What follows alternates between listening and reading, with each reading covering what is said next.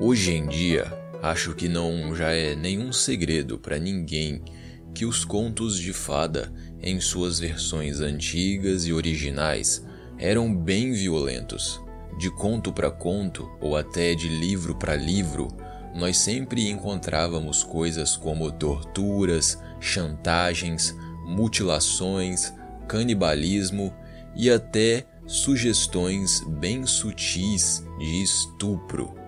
Mas, como sempre, eu não entendo o tesão desses youtubers e alguns sites de ficarem inventando coisa. Esses contos são sim bastante violentos, mas alguém por aí exagerou bastante na hora de inventar coisa e todo o resto foi só falando a mesma coisa. O famoso Ctrl C e V. Então, senhoras e senhores, espero que esteja tudo bem com cada um de vocês. Para quem não me conhece, eu sou o Dead Jack e hoje nós vamos cortar o nariz de madeira de um pessoal aí e também vamos falar do lado macabro dos contos de fada. O primeiro erro dos youtubers por aí é falar que essas histórias surgiram na Idade Média. Eles precisam estudar mais um pouquinho antes de querer ensinar as coisas para os outros, para não ensinar errado. A Idade Média, galera, foi do século V até o século XV. A grande maioria dos contos de fada surgiu entre o século 17 e o século 19. Os próprios irmãos Grimm nasceram no século 18. Não sabe quem foram os irmãos Grimm? Simples. Foram justamente esses dois irmãos os responsáveis por começar a infantilizar os contos de fada, deixar eles menos brutais. Eles eram dois irmãos mesmo é, escritores da Alemanha que catalogavam fábulas e contos de fada que eram só passados, em sua maioria, de boca a boca pelo povo. Mas eles escreviam da maneira deles, tirando um bocado da violência. Mas se vocês lerem os contos dos irmãos Grimm, vocês vão perceber que ainda é considerado bem violento para as crianças nos dias de hoje e os originais eram ainda mais. Mas por que isso? Se esses contos de fada eram para crianças, por que eram tão violentos? Aí está outro erro que uma breve pesquisa pode corrigir. Esses contos de fada não eram somente para crianças. Numa época sem televisão, sem rádio, onde a maioria das pessoas não sabia nem ler a melhor coisa para se fazer mesmo era conversar. E digamos que um bom contador de histórias era sempre muito bem-vindo num bar, entenderam? Mas mesmo as histórias que eram sim feitas para crianças eram também violentas, porque aquele era um tempo violento em si. Crianças pobres, crianças que eram filhas de camponeses tinham mesmo que lidar com perigos no dia a dia, como lobos em florestas, ladrões em estradas, pessoas ricas e más, além de, claro, as pessoas realmente acreditarem em bruxas malignas naquela época. Então, tudo explicado, eu separei aqui três contos de fadas originais para a gente falar um pouco sobre. E o primeiro é o conto de Caixinhos Dourados, mais conhecido lá fora como The Three Bears, na tradução, Os Três Ursos. Esse conto tem várias versões, mas aqui a gente vai falar da primeira versão que eu achei publicada mesmo em um livrinho, ok? Ele foi publicado em 1831 por uma mulher chamada Eleanor Murray e observação. Ela escreveu isso especialmente para Horace Brooke, o sobrinho de 4 anos dela. Presta atenção no que ela escreveu para o sobrinho de 4 anos. Na história moderna, né? Caixinhos Dourados é uma garotinha loira e curiosa que invade a casa dos três ursos no bosque enquanto eles estão fora. e faz a maior bagunça lá. Come a comida deles, senta nas cadeiras e depois de ficar cansada ainda vai dormir numa das camas dos ursos. Aí eles chegam, ela se assusta e foge, aprendendo a lição de não fuçar onde não deve, digamos assim. Mas agora vamos para a história original, que para início de conversa não tem caixinhos dourados, e sim uma velha rabugenta que talvez por estar se sentindo sozinha no mundo, sei lá o que deu na cabeça dela, ela decide que ela quer passar a ser gente boa. E ela começa isso com os três novos vizinhos ursos que chegaram lá no bosque. E por ironia do destino, os ursos são extremamente rabugentos quando ela chega e dizem que não querem papo e mandam ela embora. Ela começa então a estudar os ursos, reparar nos hábitos deles, até perceber que sempre depois deles fazerem seus trabalhos diários, eles saem para passear, enquanto suas tigelas de leite esfriam um pouco para janta. E foi justamente num desses passeios que a velha invadiu a casa dos ursos e foi direto nas tigelas de leite na cozinha. Lá, ela experimenta de todas as tigelas. Uma estava muito quente, outra muito fria e a última agrada ela e ela bebe tudo dessa. Depois ela vai para a sala, onde começa a fazer bagunça, revirar e futucar tudo, até por fim parar lá no quarto, onde depois de mais bagunça na casa dos ursos, ela fica cansada e decide experimentar as camas, onde acaba dormindo numa delas. Daí, com ela lá dormindo, os ursos chegam, topam ela lá e não, ela não foge correndo e aprende uma lição. Os ursos tacam fogo na velha, fogo mesmo. A velha começa a ficar com a pele toda queimada, mas se joga no chão e começa a se debater. Daí o fogo apaga.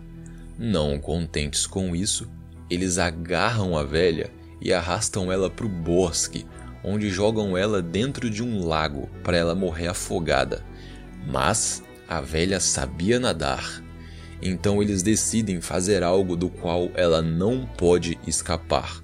Os ursos levam a velha para cima de uma igreja bem alta e jogam ela lá de cima, e ela morre toda amassada no chão. Pô, historinha bem de boa para contar para uma criança, né? Bem leve. Mas vamos para a próxima. A famosa Chapeuzinho Vermelho. Ela é a vítima das maiores mentiras quando o assunto é esse lado obscuro dos contos de fada. Imagino que todos vocês conhecem a história infantil moderna, correto? A mãe manda Chapeuzinho levar lá os doces para vovó. Ela encontra o lobo mau no meio do caminho na floresta e ele pega um atalho para chegar lá mais rápido. Aí ele tranca a velha no armário e logo depois Chapeuzinho chega. Ela vai para perto da cama cumprimentar o lobo disfarçado de vovó e quando ele está prestes a devorar Chapeuzinho, um bravo caçador chega e bota o lobo para correr e Chapeuzinho aprende a lição. A versão falsa mais famosa, aliás, não é versão falsa, né? Alguém inventa isso na internet, provavelmente sem maldade nenhuma. Tipo, vou fazer minha versão aqui da Chapeuzinho Vermelho. Mas aí vem aqueles caras que eu falei antes, com tesão em inventar mentira, falam que essa era a primeira versão original e depois chega o pessoal do copia e cola sem fazer pesquisa. E pronto, a desinformação se espalha. Quem acaba pagando o pato são vocês. Mas vamos lá, vamos desmistificar. A versão falsa mais famosa, entre aspas, diz que o lobo chega antes de Chapeuzinho e não devora imediatamente a vovó, mas sim cozinha ela num caldeirão e separa o sangue. Quando o Chapeuzinho Vermelho chega, o lobo disfarçado serve a carne da vovó para comer junto da própria neta dela, e diz que o sangue é vinho. E depois da janta, Chapeuzinho se torna a sobremesa. E pô, galera, essa versão é muito da hora, hein? Mas não, ela não é antiga, ela surgiu já na época da internet. A primeira versão publicada de Chapeuzinho Vermelho foi de 1697 por um francês chamado Charles Perrault. Nessa história, a vovó estava doente e a mãe de Chapeuzinho manda ela levar bolo e manteiga lá. Na floresta, ela encontra o lobo, conta tudo para ele e ele pega o atalho e devora a vovó na mesma hora que chega. Se disfarça e se esconde embaixo das cobertas esperando o Chapeuzinho. Quando ela chega, o lobo convida a garota para tirar a roupa e se juntar a ele na cama. O final da história é isso mesmo que vocês já devem estar imaginando. Eu não falo francês, galera, mas o Charles Perrault usou um trocadilho em francês com duplo sentido que nos leva a crer que antes de Chapeuzinho ter sido devorada, ela foi estuprada. Seria a mesma coisa que eu dizer para vocês: ali embaixo das cobertas, o lobo mau comeu Chapeuzinho Vermelho. Embaixo das cobertas, o lobo mau comeu Chapeuzinho Vermelho. Não fica um duplo sentido? Pois é, é mais ou menos esse jogo de palavras que ele usou, mas em francês e com uma outra palavra. Se vocês quiserem ler, eu vou deixar o link aí na descrição. E para finalizar, vamos pro conto dos três que eu escolhi, que talvez seja o mais sanguinolento. Aqui no Brasil, a gente chama de Cinderela, mas o nome correto lá fora é A Gata Borralheira. Esse conto de fadas é antigaço e existem versões dele até mesmo na civilização grega ou na China no século IX e por aí vai. Então é justo, né? E também para ficar legal, a gente falar da versão dos irmãos Grimm. Eles merecem ter uma participaçãozinha, né? Então vamos lá. A história infantil moderna nos conta de Cinderela, uma garota que era feita de escrava pela madrasta e as filhas dela. Certo dia, o rei decide fazer um baile, a madrasta e suas filhas vão, óbvio, mas Cinderela só tinha roupas velhas, então ela não podia nem sonhar em ir num baile real. No dia do baile, ela se sente tão magoada que desaba em choro, mas aí aparece a fada madrinha dá para ela um lindo vestido e sapatos de cristal, com a condição de que ela só fique lá até meia-noite. Daí ela vai lá no baile, o príncipe se apaixona por ela, mas ela tem que sair correndo por causa do horário.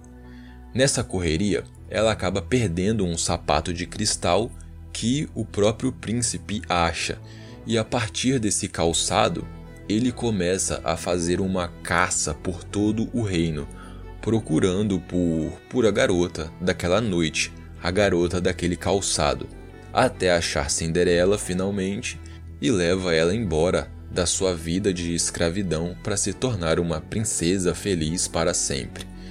Mas agora vamos ao que interessa, a versão dos Grimm. Tudo começa já com a morte da mãe de Cinderela e o pai solitário na vida decide se juntar a uma mulher que é muito perversa e mesquinha, e suas duas filhas são tão mesquinhas quanto ela. O pai, logo em seguida, morre também, e assim Cinderela acaba virando a escrava das mulheres. Depois vem a parte do baile, que nessa versão, na verdade, é uma festança que iria durar três dias a madrasta proíbe Cinderela de ir e ainda tira sarro da cara dela, porque todas as roupas da garota já estão tão surradas no trabalho que mais pareciam um pano de chão. No primeiro dia da festa, depois de tanta humilhação, Cinderela vai de noite para o túmulo da mãe, onde ela começa a chorar, né? A sua vida tinha acabado. E aí aparecem duas pombas mágicas, uma trazendo um vestido de prata e outra trazendo sapatos que nessa versão são de ouro. Daí, a Cinderela foi para os dois primeiros dias da festa, onde nesses dias ela fez o príncipe se apaixonar. Mas ela sempre tinha que correr para casa, para madrasta não descobrir nada, e isso acabou deixando o príncipe um pouco frustrado. Daí, no terceiro dia, o príncipe manda passar em piche nas escadas do castelo, enquanto os convidados estão lá dentro. E na hora da Cinderela fugir, um dos sapatos de ouro acaba ficando preso na escada por causa do piche. E aí começa aquela mesma caça à dona dos sapatos. Os empregados do príncipe batiam de porta em porta, testando o calçado no pé de cada moça. Mas em ninguém ficava perfeito. A fofoca se espalhou e quando os homens do príncipe bateram na porta da madrasta de Cinderela, ela já sabia de tudo. Então ela tranca Cinderela no quarto e dá uma faca para a primeira filha, mandando ela arrancar o dedão do pé para o sapato caber nela. A garota é forçada a arrancar o dedo e consegue calçar o sapato. Ela monta na no cavalo do príncipe e ele vai levando ela para o castelo, mas na metade do caminho, adivinhem quem aparece? As pombas mágicas. E aí, elas avisam para ele olhar para o pé da moça que ele estava carregando e avisam também que quem ele procura ainda estava dentro daquela casa. Ele olha para o pé da primeira filha da madrasta, vê o pé sangrando, confere e descobre que ela tinha arrancado um dedo e imediatamente ele dá a volta, voltando para a casa da madrasta. Quando a madrasta vê o príncipe voltando, imediatamente ela passa a faca para a segunda filha, mandando ela arrancar o calcanhar, dizendo que ela não vai precisar mais andar quando ela for rainha. A garota é forçada a arrancar o calcanhar fora, o sapato é entregue para a madrasta e logo depois sai a segunda filha, calçando o sapato de ouro. Mas aí acontece a mesma coisa. No meio do caminho, as pombas aparecem de novo e dão o mesmo aviso. O príncipe volta e volta perguntando se tinha mais alguém na casa. A madrasta começa a rir, dizendo que só tinha a escrava, a gata borralheira, que não era digna nem de botar os pés sujos dentro de um sapato de ouro. Mas o príncipe diz que ele quer testar em cada mulher do reino, e assim a escrava é traga para fora da casa e o sapato cabe perfeitamente no pé dela. E eles viveram felizes para sempre? Bom, talvez sim, mas a história ainda não termina por aí. A madrasta e as filhas ainda tiveram a cara de pau de ir na festa de casamento de Cinderela, querendo se aproximar e se aproveitar agora dela que será uma rainha. Mas na cerimônia de casamento, adivinhem quem aparece? As pombas mágicas de novo, e elas arrancam os dois olhos de cada uma das irmãs, deixando elas cegas pro resto da vida ainda por cima. E é isso, galera. Eu acho que desse vídeo aqui dá para fazer uma parte 2, hein? Se vocês gostarem, comentem aí embaixo. Valeu então? Espero mesmo que tenham gostado. Não se esqueçam do like para ajudar. E se é a sua primeira vez aqui, te convido a conhecer melhor o canal. Vai ser muito bem-vindo ou bem-vinda. Link do Facebook tá aí na descrição. Valeu, fui!